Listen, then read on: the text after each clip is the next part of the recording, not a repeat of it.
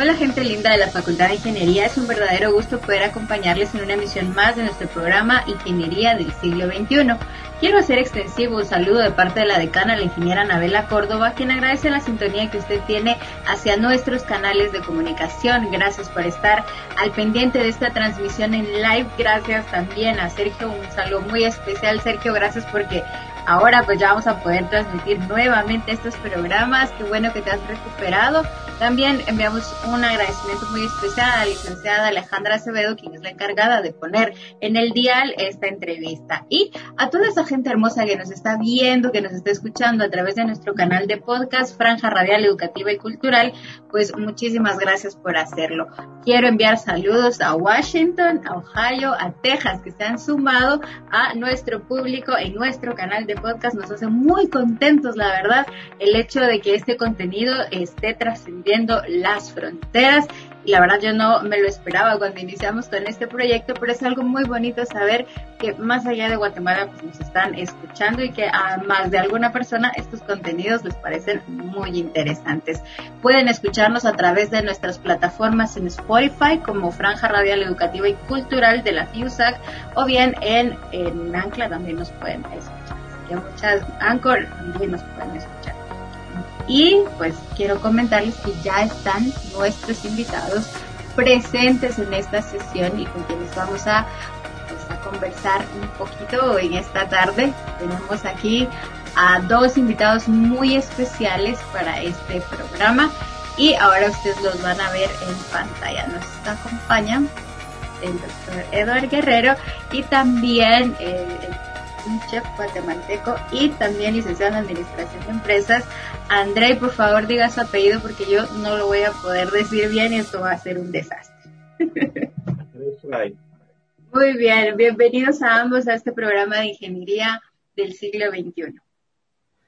¿Qué tal? Muy buenas tardes, es un gusto estar aquí eh, presentando este tema un poquito eh, diferente para mí, pero que está involucrado mucha de la ciencia, mucha ciencia y tenemos el gusto de tener a André, que él es eh, especialista en gastronomía nacional, se especializa en eso y realmente queremos dar a conocer los aspectos importantes de la gastronomía y cómo se vincula a la ciencia, cómo todos esos aspectos importantes científicos pueden estar involucrados y afectar eh, la gastronomía, cómo podemos, cómo podemos estar ahí vinculados.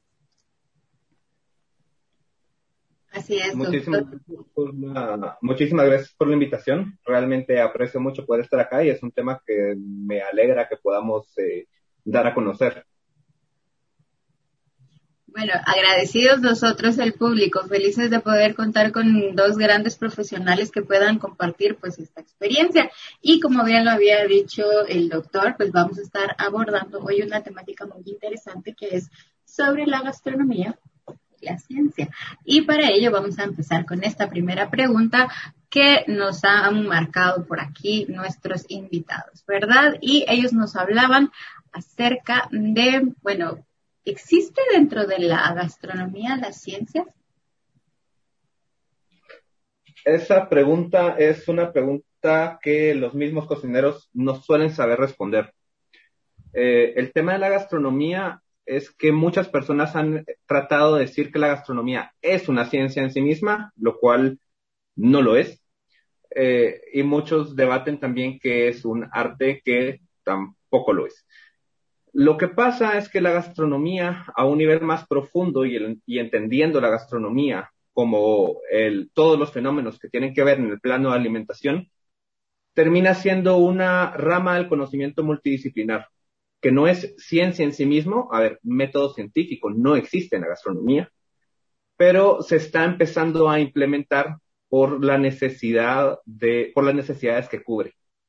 La gastronomía, por un lado, trata de satisfacer la, a través de, los sentidos, pero esa satisfacción a través de los sentidos va muchísimo más allá que está rico o no empezamos a hablar de implicaciones como uso de hidrocoloides para que hayan texturas que puedan facilitar eh, el poder alimentarse. Después estamos hablando de cosas como comidas en los hospitales y factores nutricionales. Eh, después empezamos a integrar el tema de, ciencia sensorial, que ciencia sensorial ya, ya es una ciencia relativamente nueva, que se empieza a involucrar directamente con la gastronomía.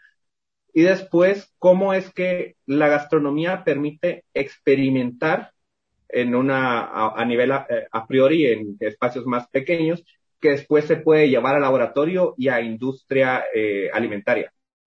Y es ahí donde se empieza a vincular muchísimo con eh, toda la parte de reología, por ejemplo, reología, materiales, uso de uso de aditivos, aditivos alimentarios y demás. Y entonces la la gastronomía, aunque no sea una ciencia en sí misma, es un campo multidisciplinar que puede crear eh, ciencias y se involucran los actores adecuados.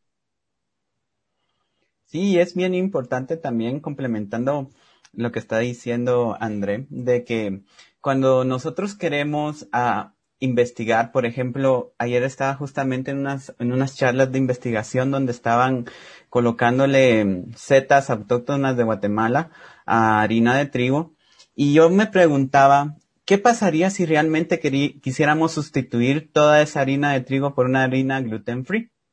Entonces, ¿cuál es la característica de esta eh, harina gluten free? Es de que no tiene trigo y el trigo tiene gluten y el gluten es lo que las personas intolerantes eh, a este tipo de alimentos no pueden comer. Entonces, la sustitución de esta harina como tal, utilizando otros elementos, conlleva ciertas eh, investigaciones que hacen ver cómo podemos sustituir el gluten en este tipo de alimentos sin cambiarles el sabor, ni la textura, ni, ni, ni que eh, sepan diferente al gusto de las personas. Y ahí viene la relación que indicaba de que existen parámetros em, científicos que están ligados al consumidor y eso es lo y ese es el link que, tenemos que hacer en, en, los procesos gastronómicos porque al final la gastronomía es como lo es es, es, un, es un todo y tenemos que verificar que le guste al, cliente, que es al final del día por lo que nosotros estamos haciendo ese platillo.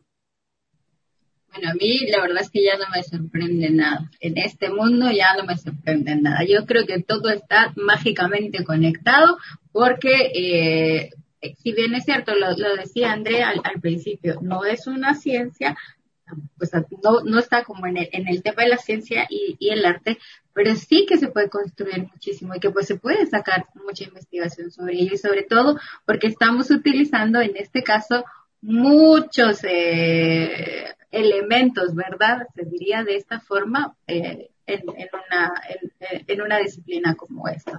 A mí, la verdad, a mí comer me gusta, así que yo feliz de estar haciendo estas preguntas, ¿verdad? ¿Por qué la gastronomía es un campo de estudio? Si nos podrían ampliar un poquito acerca de ello. Bueno, como, como te mencioné, la gastronomía es, en términos generales, es qué como, por qué lo como, y eso se empieza a ampliar a tema de dónde se produce. Por ejemplo, si me pongo a hablar de proyectos en los que me he involucrado y que tienen, eh, y que tienen alguna relación con ciencia. Los productos nativos de Guatemala. Los productos nativos de Guatemala, hablemos del caso del achote. En Guatemala existe esta chef que se llama Débora Fadul, que es bastante conocido, que tiene una capacidad olfativa muy interesante. Que si tú le das un achote producido en Nevaj y un achote producido en Chisec, ella los logra diferenciar porque simplemente saben diferente, huelen diferente. Si el cocinero logra identificar esto, eso empieza a generar una pregunta. ¿Por qué son diferentes? Y a la hora de generar esa duda, entonces ya la ciencia se puede involucrar y, y empieza a cuestionar por qué son diferentes y cómo lo validamos. Suponte, a partir del caso de esto, de la, de la diferencia del achote, a nosotros nos empezó a surgir el cuestionamiento de eh, qué características son las que lo modifican. Y entonces empezamos ahí en tema de, ingeniería ambiental, que se empiezan a ver cuáles son las diferencias que hay. Después empezamos a ver que el trigo, muchas personas, muchos cocineros te dicen que el trigo, que mencionamos hace, un rato un ejemplo, eh, que el trigo es, eh, el trigo de Guatemala es malo el trigo de Guatemala es malo por la cantidad de gluten que tiene, si es una harina dura o harina fuerte. Harina de Guatemala normalmente es harina dura. Y es, eh, también hay una relación de dónde crecen, pero después eh, cada uno de estos productos puede tener una relación de cómo lo implementamos. Y es ahí donde empiezan a entrar otras ciencias, además de, ingeniería ambiental, que estábamos hablando de agricultura, eh, que tiene que ver con agricultura. Después ya empezamos a hablar nuevamente de texturas. Eh, ¿Cómo logramos hacer un pan adecuado? Un pan adecuado sabemos que se logra porque el gluten está activo y porque no se sobrebatió. Y no se sobrebatió, lo sabemos. Un cocinero de forma empírica, porque lo apachas y regresa, pero no, no está duro. Y desde un punto de vista muchísimo más profundo, ya estamos hablando de microestructuras. Hablamos de cosas como la crema batida. La crema batida, ¿por qué es que se sostiene en sí misma? La, el empirismo te dice lo bates y funciona, y funciona si está en frío. Ya a nivel industria, eso lo tienes que profundizar y entenderlo. Entonces, la cocina lo que te hace es generar las dudas que pueden después ser un proyecto de investigación para poder empezar a hacer un desarrollo muchísimo más profundo. Y ese es el tipo, y ese es el tipo de cosas que vale la pena investigar, porque después te permite generar productos con un valor para, para incluso para personas que tienen limitantes dietéticas. Y, y con eso de la crema batida, bien interesante porque eh, yo tengo una amiga de que trabaja en repostería y me decía, Edward, yo tengo esta crema, pero eh, si le echo este tipo de aceite o si o, mantequilla o aceite no me no me no nos la la firmeza hablamos o la dureza de, de este tipo de de comida no funcionaba entonces yo le decía mi, mi ¿por qué no le medimos las propiedades viscoelásticas a este a este turrón o este que le estás echando, porque al final del día esas propiedades viscoelásticas son las que impactan cómo se va a quedar el turrón sobre el pastel. Porque si está muy aguado, digamos, digamos el término aguado, o sea, su viscosidad es muy baja, entonces las interacciones moleculares que tiene ese turrón son muy débiles y cuando lo colocas sobre el pastel se va a caer. Entonces, ahí viene lo que dice Andrés, la ciencia detrás, porque todo esto, todas estas propiedades que tienen los materiales, y lo vemos como un material, no como comida, ya son propiedades que se pueden cuantificar y verificar a través de instrumentos. en, la, en la ingeniería de alimentos, en la química de alimentos, todo eso se puede cuantificar y decir, ok, podemos identificar, digamos, también como le decía, por qué nuestro trigo es malo. Pero ¿y por qué no lo mejoramos con ciencia? ¿Qué tenemos que hacer? O sea, o modificamos el trigo, cambiamos la cepa de trigo, cambiamos los nutrientes o tenemos un lugar controlado que se asemeje a las condiciones de un trigo que crece y que tiene las características que deseamos. Y después que se transformen a un pan, ¿verdad? Y esas son condiciones, ok, ¿qué harina? ¿Qué mantequilla? ¿Cuánto tiempo para que las propiedades reológicas del pan no se vean afectados y después no tenga eso que decía, duro o aguado, o no me salga un pan tan duro, un pan tan muy aguado y tenga esa característica especial que le queramos impartir. Entonces ahí venimos trasladando todo lo que es la ciencia a través de los instrumentos para medir cosas específicas, viscosidades, composiciones químicas, este, interacciones moleculares entre los compuestos dentro del alimento para que al final sensorialmente tengan lo que necesitamos. Bueno, y con eso hay otros temas que se van agregando. Por ejemplo, eh, cuando mencionaste el turrón, después hablamos de cosas, la mayonesa, el tema de emulsiones. El tema de emulsiones en cocina es súper complejo. Y después, cuando hablamos de pastelería y panadería, estamos hablando de que Guatemala está afectada porque tiene una presión atmosférica distinta a la mayoría de ciudades alrededor del mundo. O sea, y también nosotros hacemos un pastel en la ciudad de Guatemala versus un pastel en Shela, es distinta la receta, tiene que ser distinta la receta. Y ese es el tipo de conocimiento que es importante que el cocinero tenga y que al mismo tiempo son un objeto de estudio que al día de hoy es casi virgen. Existe muy poco al respecto, más allá de nivel industrial. Y una cosa que estábamos discutiendo bien interesante con André uno de estos días es el efecto de utilizar este, un tomate diferente en el sabor que le produce a un platillo. Por ejemplo, yo soy de Cobán y allá tomamos mucho lo que se llama kakiki, yo le digo caldo de chunto. Entonces, pero yo le decía, ¿qué pasaría si yo no utilizo el tomate que ellos utilizan, ¿verdad? La receta normal, porque no tengo ese tomate. Y André me decía, le vas a cambiar el sabor. ¿Y por qué le vas a cambiar el sabor? Por las características químicas del tomate. Pero esas características químicas del tomate están relacionadas a dónde fue sembrado, qué nutrientes, qué abono, eh, la, la, eh, este, el tomate como tal y cómo la preparación con los otros elementos como el, sila, eh, como el samat que le echaron al caldo de chunto. Y también, aunque tengamos el mismo caldo y le echamos gallina versus chunto, también la gallina tiene un efecto significativo en el paladar o en el sabor.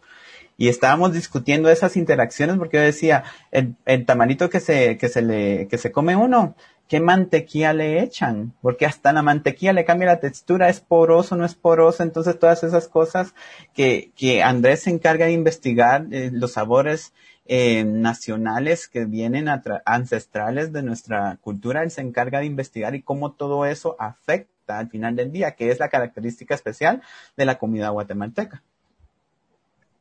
Yo insisto que a los tamales no se les echa grasa. No, a los tamalitos. ¿Cómo les dices tú? Yo le digo, este, pochitos, pero no sé cómo le dicen a nivel nacional a los tamalitos que acompañan al caquic. ¿Cómo le dices tú? Son los pochitos, pero yo insisto que no se les echa grasa. Ay, a mí me encantan con grasa, fíjate. Y yo le digo, mami, hazme un pochito porque tú, a ti me gusta cómo lo haces. Y si me lo, si me lo dan sin grasa, yo digo, este no sirve. Pero es a paladar mío, ¿verdad? Porque como dicen, no llevan, pero como existe de cliente a cliente, el que le echen grasa a mi gusto funciona. Y ya deben de haber a otros que también y a otros que no les gusta. Y ahí viene lo que es la ciencia. ¿Qué mantequilla o no le voy a echar a mi pochito, verdad? ¿O qué tomate le voy a echar?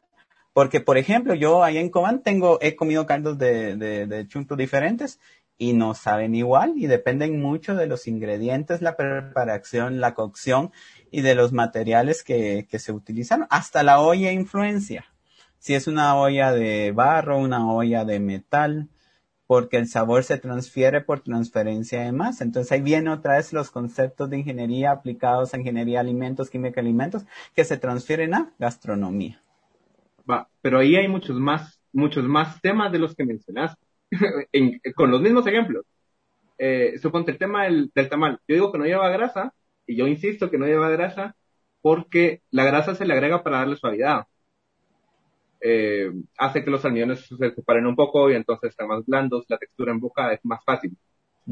Ahora, si tú coces la masa de maíz nixtamalizada, nixtamalizada como debe ser, la vas cociendo hasta que esté perlada, la vas hidratando, le echas suficiente agua y después lo coces a la temperatura correcta, es suave. Es mucho más trabajo, pero se puede. La grasa es lo que logra precisamente es eh, lo que tú podrías lograr si hidratas bien la masa.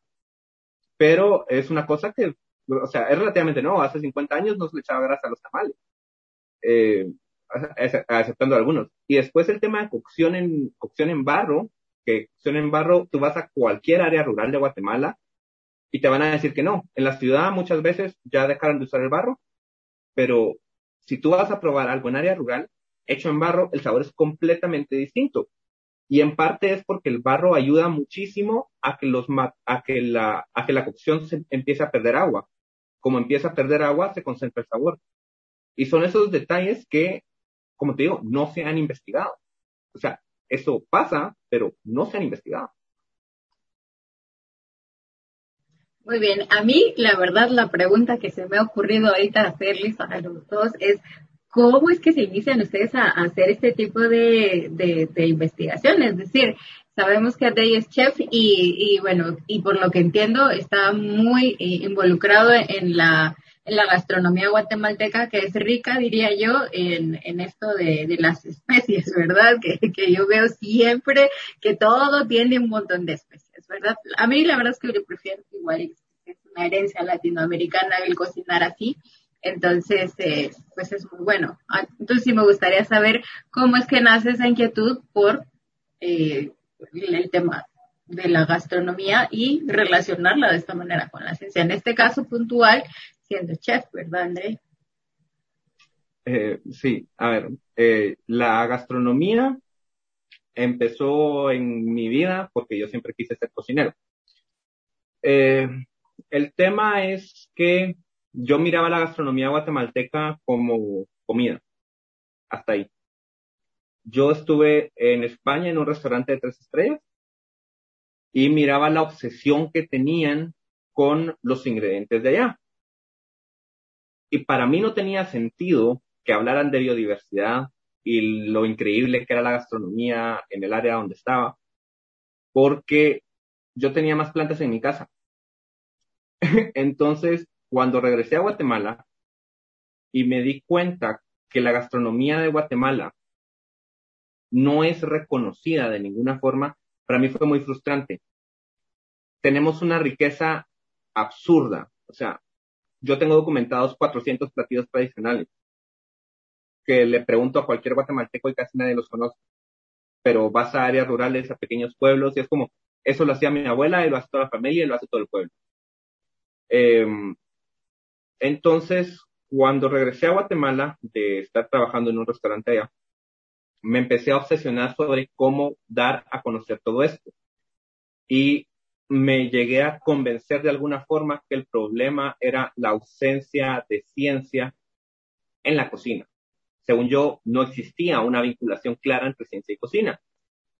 Fue ahí cuando apareció la oportunidad de ir a sacar una maestría, que es una maestría sumamente joven, yo soy la segunda promoción, que se llama Ciencias Gastronómicas, que lo que busca es vincular distintos, a ver, lo que busca en realidad es presentar las diferentes ramas del conocimiento y ciencias que existen para poder fortalecer la gastronomía como tal. Guatemala tiene muchísimas cualidades interesantes. Primero, una biodiversidad espectacular. Tenemos, eh, depende a quién le preguntes, a que, eh, hay personas que dicen que tenemos hasta 300 microclimas distintos. Eh, cuando estamos hablando de zonas de vida, estamos hablando de una cantidad inmensa, o sea, es un país tan accidentado que tiene muchas diferencias en terrenos, incluso por departamentos. Además de esto, culturalmente, o sea, tenemos 22 etnias que son sumamente distintas en tradiciones, en alimentos, en forma de uso de ingredientes. Solo en hongos, hace, hace una hora, de hecho, estaba hablando con un micólogo sobre los hongos de Chimaltenango y la tradición de los hongos de Chimaltenango. Y se, se va volviendo una cosa tan, tan abrumadora, es muchísima información. Y eh, a mí lo que pasa es que yo me obsesioné de alguna forma con todo lo que tiene Guatemala como gastronomía y después empezar a ver técnicas. Eh, una cosa son ingredientes, que sí, ingredientes tenemos una variedad de ingredientes, pero eso tiene un límite. Después, cuando empecé a profundizar en técnicas, eh, los tamales, el tamal, el tamal tradicionalmente es un envuelto, es envuelto en hoja, tenemos más de 300 tamales. El envuelto en hoja hace una cocción muy interesante porque es, eh, es una membrana semipermeable que logra mantener la humedad, que, que logra mantener la temperatura y al momento de cocerse en barro es una cocción súper lenta. Tenemos una preparación como el bachá de Alta Verapaz, que es una cocción tradicionalmente hecha en cenizas, que se enterraba. Tenemos el tema de los atoles, que es que, que si vas con una señora que haga atoles de toda la vida, te va a decir que la forma de revolverlo es cuatro hacia un lado y uno hacia el otro porque si no se corta. Ese conocimiento tradicional y ese conocimiento que podríamos llamar ancestral está vinculado a conocimiento de comportamiento de partículas. O sea, estamos hablando de almidones y funcionamiento de hidratación de almidones que lo sabemos por tradición. Ahora, si logramos hacer que ese conocimiento que conocemos por tradición se convierta en una cosa que podemos entender a nivel científico, la podemos transmitir más allá de, de una historia y una narrativa es que es tradicional. No, esta es una técnica guatemalteca que se puede establecer y se puede hacer y así se hace. Y ese es el trabajo que podemos lograr si vinculamos la ciencia. O sea, todo el trabajo de entendimiento de materiales y entendimiento de almidones, de hidrocoloides, de, sabores, eso puede hacer que la gastronomía guatemalteca evolucione, pero primero hay que conocerla. Y entonces mi trabajo en parte es documentar eso. Cosas tan básicas como el nishtamal, que es una cosa súper compleja que yo no entiendo a quién se le ocurrió. ¿Quién le echa cal a la comida?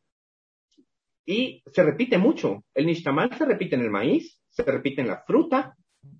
Es, es una cosa que como cocinero empiezas a verla con profundidad y te estalla la cabeza. Y es obsesión, realmente es obsesión. En mi caso, pues yo en algún momento pensé, quiero ser cocinero, quiero ser chef, y no se me dio. Pero, pero, eh, pero tuve la oportunidad de trabajar en un restaurante y eso cambió la perspectiva como tal de ver cómo, cómo realizar alimentos. Por ejemplo, me, una de las cosas que estaba realizando era una ketchup orgánica, porque decía, hay tan, bueno, la ketchup es rica, pero tiene muchos hidrocoloides, ¿verdad? No voy a entrar en detalles de lo que está elaborado, pero quería hacer una ketchup, este, una ketchup orgánica. Y por cierto, me salió muy rica. Entonces ahí puse en práctica mis conocimientos de ingeniero químico. Pero donde yo empecé a notar más la, la, lo que dice André de la diversidad de la gastronomía guatemalteca fue cuando me fui a hacer mi doctorado. Que lo que más extrañaba del país como tal era la comida. ¿Y por qué la característica de la comida era lo que yo extrañaba más? Un rellenito, por ejemplo, era una, para mí comer un rellenito cuando regresaba a, a Guatemala y comerlo era como, hay una felicidad enorme, increíble de sentir. Una vez yo estuve en una feria de Cobán y yo decía, yo quiero un tiu, yo quiero tiu, le decía a mi mamá, yo quiero tiu aquí, este, cacao, y quiero los pochitos con manteca. Entonces, mi mamá, mi mamá me dijo, bueno, vamos para allá.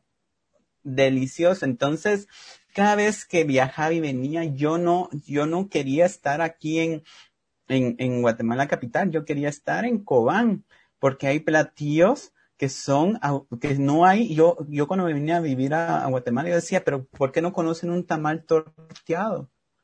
O sea, eso es, eso es, eso es típico de, de la región de Cobán, pero no conocen que es un tamal o un chute, por ejemplo.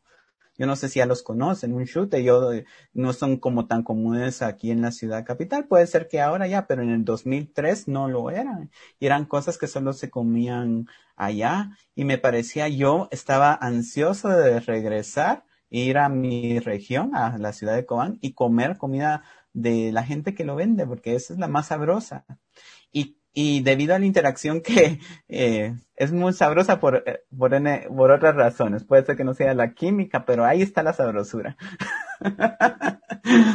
y, y por causas del destino, este, ahora, este, como le dije, empecé a trabajar en un restaurante y me involucré y todo ese proceso y yo, ah, la podemos hacer, una, hablando con André, podemos hacer nanopartículas de quitosano incorpora, y las incorporamos en, en, un alimento y vemos si le gusta a la gente.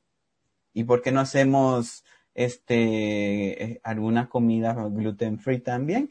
Y esas cosas, esa interacción con gente, con personas de diferente área, hace que se expanda ese tipo de, de ideas e intereses.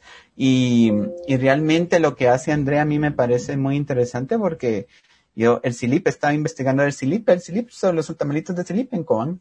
Solo en Coan.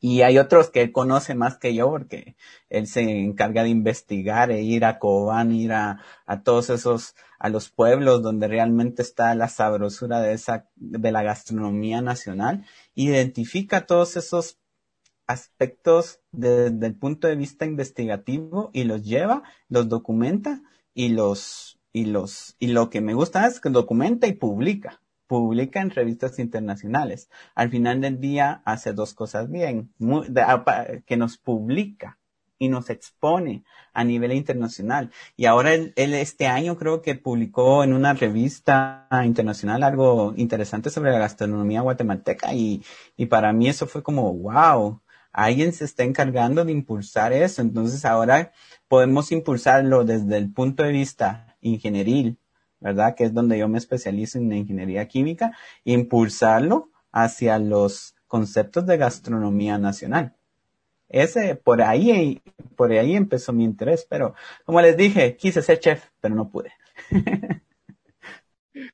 es una carrera muy matada, así que no es para cualquiera. Eh, solo nunca le vayas a decir lo del CD a los peteneros porque te comen vivo. Pero es que cada quien defiende lo suyo, el slip de Cobán. Así como el kakik, que me ganan un kakik. Bueno, tal vez hay personas que se transfieren de la ciudad de Cobán y traen ese sabor nacio de, de, de, su, de la ciudad y lo traen a, aquí, pero yo siempre digo, para comer un caldo de chunto, pa Cobán. No hay otro sitio. Y yo creo que tú has ido a la casa de los caldos, ¿verdad? Ay, o no podemos decir. marcas. ya, bueno. Estamos haciendo publicidad. Sí, perdón. Pero hay un sitio muy chévere que es reconocido por el caldo de chunto. Bueno, yo creo que sí, sí lo, a veces he seguido esta página y, tiene que ver mucho el tema de, de los ingredientes, ¿verdad? De, dónde se hacen, como, como explicaban ustedes, el tipo de tierra, la altura y bueno, cada uno de estos factores inciden en que en este caso el producto pues sepa muy parecido a la región donde es, ¿verdad? Pero a mí sí que me da, me siempre me ha dado curiosidad una cosa y es la reinterpretación que nos toca hacer a todos sobre nuestros platillos típicos cuando estamos lejos podemos estar en la ciudad capital, podemos estar al otro lado del mundo, pero este, se nos antoja de repente comer una comida de casa y vamos a buscar algunos ingredientes. Y esa reinterpretación, créanme que es una de las cosas más bonitas que podido experimentar, porque sí es cierto que se extraña lo de casa cuando uno no está en ella, ¿verdad? Sí, yo aprendí a hacer arroz en leche, estando allá, y rellenitos. Y, y por teléfono le, contaba a mi mamá, mamá, pásame la receta de los rellenitos. Y ahí se me maduraron, ah, hasta la madurez de plátano influye. Se me pasó el, el punto de madurez de plátano y me quedaron los rellenitos muy aguados. Le eché una harina que no era y me salieron aguados. El relleno me salió bastante chévere y al final me lo comí porque eso era lo que quería. Pero, volviendo al tema de cómo la ciencia influye, no tenía o no logré identificar o tener la mano para poder hacer los rellenitos que quedan duros, sabrosos, con el relleno de, de frijol con chocolate. Yo lo hice así, pero deben haber más recetas. y el arroz en leche me quedó espectacular. Eso sí, una receta que la dejé así para siempre. Te das cuenta que volvimos al tema de almidones nuevamente que es el plátano muy maduro que simplemente se convierte en azúcares. Y ahí estamos viendo el proceso de, como, por ejemplo, para, para, de la charla que tuvimos de polímeros, de los almidones y, y, todas las estructuras son estructuras poliméricas. Y al final del día, cuando se va madurando, se van rompiendo esas cadenas y se hace más, ya pierde esa consistencia. Entonces se pasa a azúcares, que son, que son este, sustancias más simples, o sea, que vienen del almidón, y pasaron azúcares. Entonces, por eso es de que sale aguadito. Entonces, por eso yo, ah, se me pasó.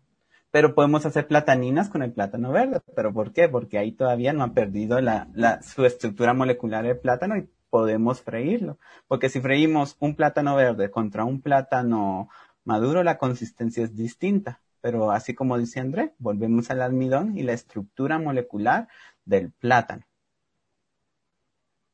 Muy bien, avanzando, perdón, avanzando en, la entrevista, eh, ¿por qué se habla entonces de, gastronomía y no una ingeniería de alimentos? Si nos pudieran hablar de la diferencia de ello. Esta pregunta está un poco complicada. A ver, eh, ¿cómo, me, ¿cómo me explico?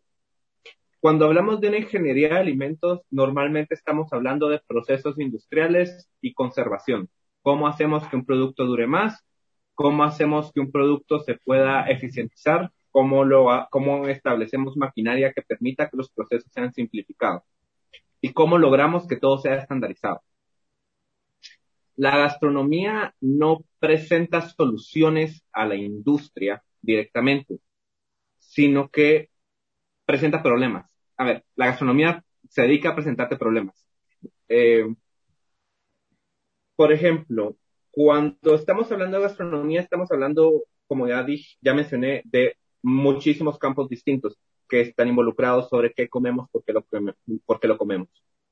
Cuando mencionaste el tema de la comida que extrañas y cómo es que esta comida a ti te, a ti te hacía falta, igual cuando Edward dijo lo mismo de los rellenitos, eh, ese tema ya es un factor cultural. Como gastrónomo, tú logras entender ese fenómeno, ese fenómeno es un problema. ¿Cómo logras solucionar ese problema? Eh, y entonces podemos empezar a profundizar en sustitutos, cómo se puede hacer para que este tamal se pueda lograr.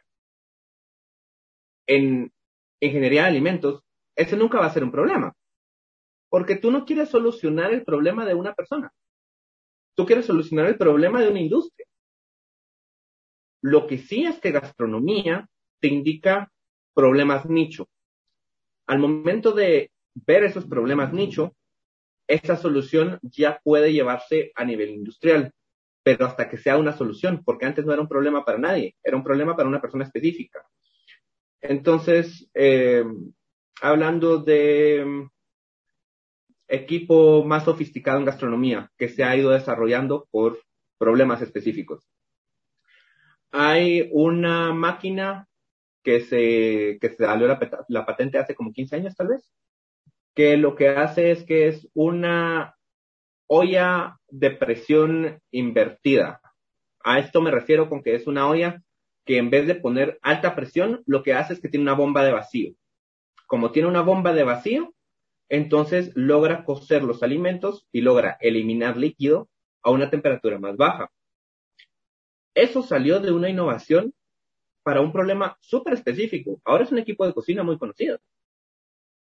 Eh, después tenemos otro tipo, eh, otro tipo de equipo como la, la vaporera coreana. Ese no se ha popularizado tanto todavía. Es una olla de vapor que tiene altas presiones, hace cocciones rápidas y permite que se puedan producir cosas como el famoso ajo negro. ¿Qué pasa con la vaporera coreana? Se llama vaporera coreana porque normalmente se utiliza para comida coreana. El tema del ajo negro, que es una cosa asiática, un, ingrediente asiático fascinante, se puede producir muchísimo más rápido. Y nuevamente, era un problema de nicho muy específico. Y después cuando vamos a cosas como medicina, a ver, un doctor, lo primero que te dice cuando te pone una limitante de dieta, por ejemplo, personas que tienen problemas para tragar, es usted no tome líquidos. En la gastronomía va a ser como, bueno, usted no puede tomar líquidos, pero si yo empiezo a utilizar eh, un puré que tenga una textura como más ligosita, sí se lo podría comer. El médico te dice sí, pero no es rol del médico encontrarte soluciones a los problemas de, alimentación. Es problema del gastrónomo. Entonces, son problemas específicos que pueden generar soluciones para una población mucho más grande. Mientras que ingeniería de alimentos es, bueno, esto lo producimos en masa, ¿cómo lo estandarizamos? ¿Y cómo lo hacemos bien? ¿Y cómo hacemos que logra cubrir estos parámetros? Gastronomía no tiene parámetros iniciales, tiene problemas. Y existen otros parámetros que incluyen ingeniería de alimentos, que es empaque, conservación, estabilizantes, pero como bien lo decía, son parámetros para producción en masa. Tienen el sabor característico que pueda impactar al cliente, pero mm, eh, es para producir. Ingeniería de alimentos son procesos industriales para generar un producto y llevarlo al consumidor y que lo compre en un supermercado. Ya gastronomía estamos viendo otros aspectos de generar un producto único, ¿verdad? Y que cada vez que se tenga que hacer tenga esas características especiales que no se pueda conseguir en un supermercado, ¿verdad? Pueden haber productos gourmet, pero ya son, ahí André podría decir un poquito más de cómo esos productos gourmet de supermercados, si se consideran gourmet o no, ¿verdad? Pero ese es, tal vez entramos en polémica, pero tal vez podría dar su punto de vista de, desde, desde eh, lo que él hace, pero ingeniería alimentos son procesos industriales para comercializar productos con cierto, con cierta calidad y tiene edulcorantes, tiene preservantes y nos vemos desde el empaque primario hasta el terciario. Eso es ingeniería en, alimentos.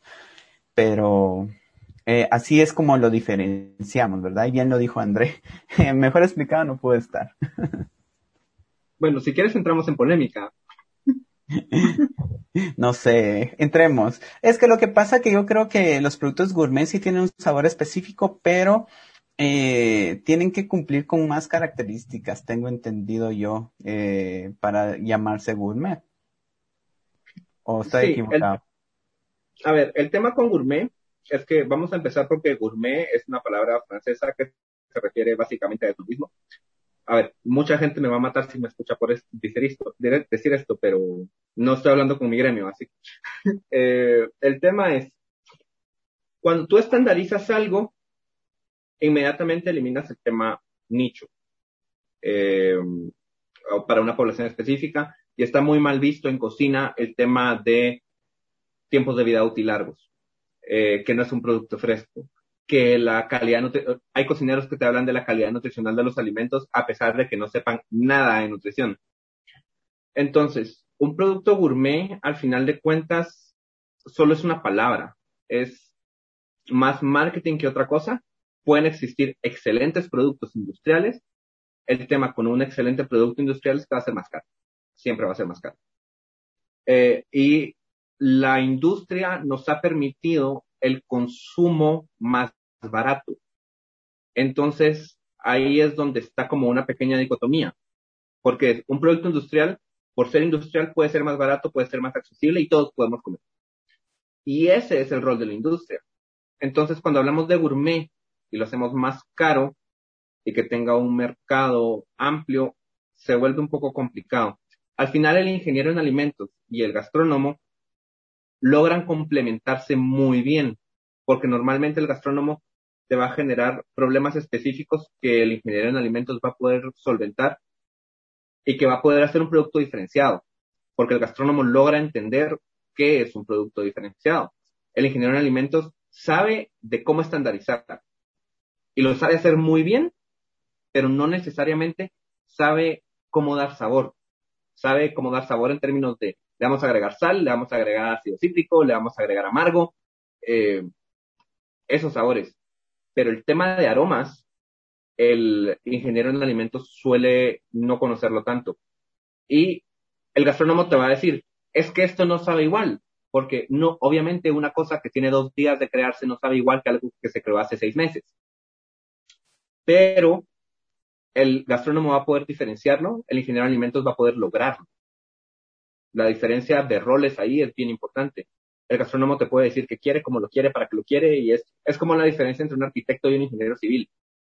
El arquitecto te dice la cosa bonita, la casa, y el ingeniero es, ¿esto se puede hacer o no?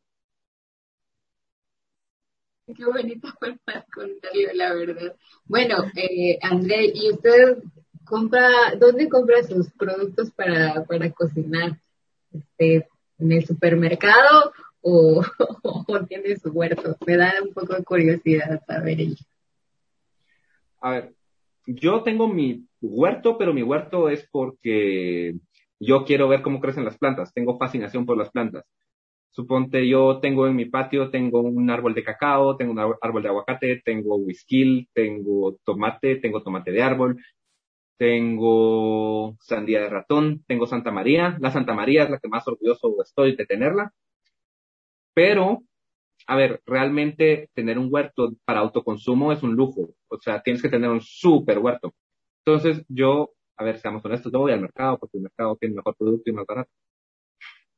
Es más, normalmente yo voy como al, al CERMA como una vez cada 15 días porque es buen producto, conozco a mi vendedor, sé de dónde viene y cada vez que puedo conseguir algo del interior, pues mejor para mí porque las cosas en el interior son espectaculares. Bueno, es que me surgió la duda porque hace unos meses, unos años, pero yo, no sé, creo que un par de, un año tal vez, me, me senté a ver unos documentales que hablaban de un montón de cosas, pero se sentaban a la mesa y regularmente era un chef el que, el que nos contaba sobre los platillos que se estaban haciendo.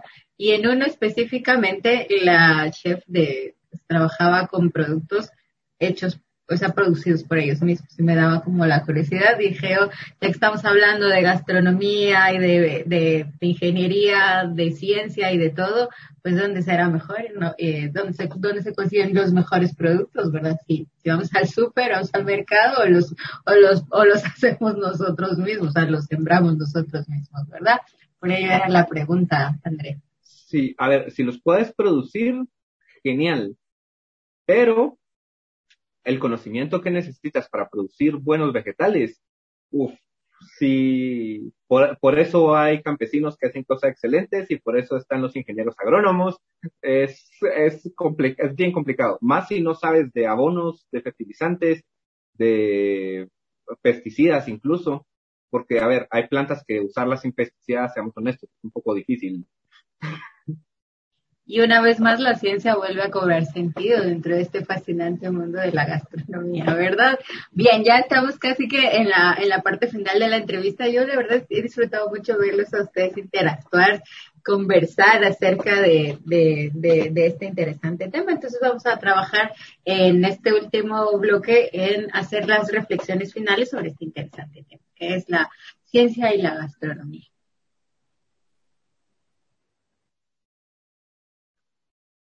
Ok, ¿qué observaciones finales quieres? bueno, pues, bueno, doctor, le dejamos ahí para que no interrumpa. Sí. pues a mí eh, de las observaciones más importantes que, que yo veo es de que debemos de reconocer la gran variedad de, de, platillos gastronómicos que tenemos aquí en Guatemala y reconocer que, que son únicos y de un sabor espectacular a mi gusto. Yo, yo siempre lo he dicho, la comida nacional para mí es, eh, es fenomenal, exquisita y debemos resaltar el hecho de tener que, que documentar todo esto para poder resguardar eh, este, este patrimonio, ¿verdad? Que es único a, a, nivel mundial y poder decir nosotros lo hacemos bien, lo hacemos de esta manera y lo hacemos con ciencia con, no con conciencia, sino con ciencia. y también con conciencia. Porque es bien importante no, no llevar esta, esta tradición a través del tiempo y decir nosotros lo hacemos así y lo seguiremos haciendo porque es lo que nos caracteriza como guatemaltecos y lo que nos identifica en el mundo. Por eso es bien importante que conservemos esas tradiciones y esos platillos nacionales y que lo llevemos y lo que ese conocimiento, aunque sea empírico, lo transfiramos a nuestras nuevas generaciones y los que tienen esa oportunidad. Porque yo le pregunto a mi mamá, dame la receta y me la da y yo procuro que me salgan el mismo sabor que ella porque es como me gusta. Y por eso es que es bien importante esa labor de reconocer la gastronomía nacional y de decir nosotros lo hacemos y lo hacemos bien y esto es nuestro platillo y nuestros platillos, porque son muchos, son varios. Y gracias André porque él documenta todo esto y de verdad que este buen trabajo. Eh, bueno, realmente eh, muchas gracias por el espacio. Aprecio muchísimo poder tener la oportunidad de hablar de gastronomía.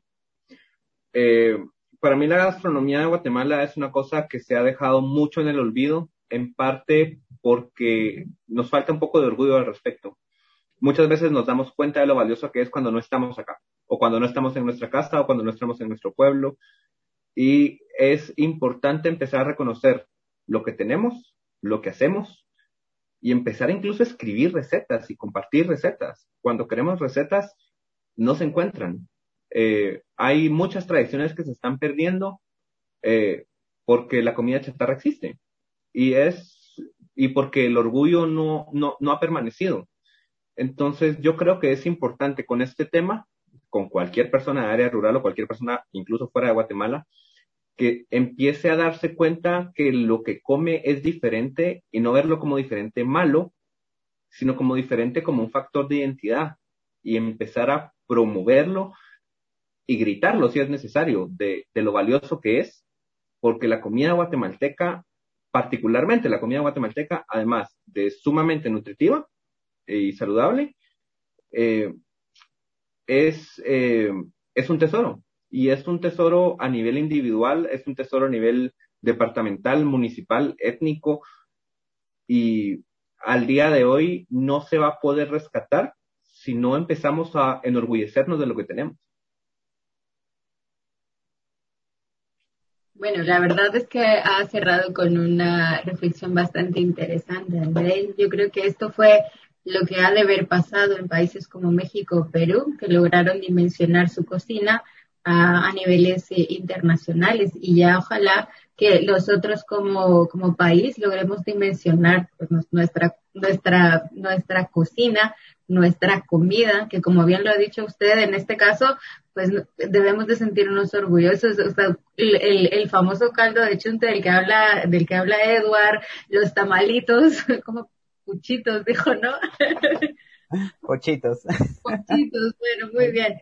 Eh, eh, es que si usted los ve, si usted ve los platos, no a través de las fotos, hay, hay, muy buenas fotos y la verdad, una resolución impresionante, pero si usted los, va, los ve desde ahí es que le entra uno el, el, el el antojo por comerlo, por los rellenitos, ese color como amarillo que tiene, pero al final tiene un doradito ahí como muy bueno, ya sea que lo haga con manjar o con frijol.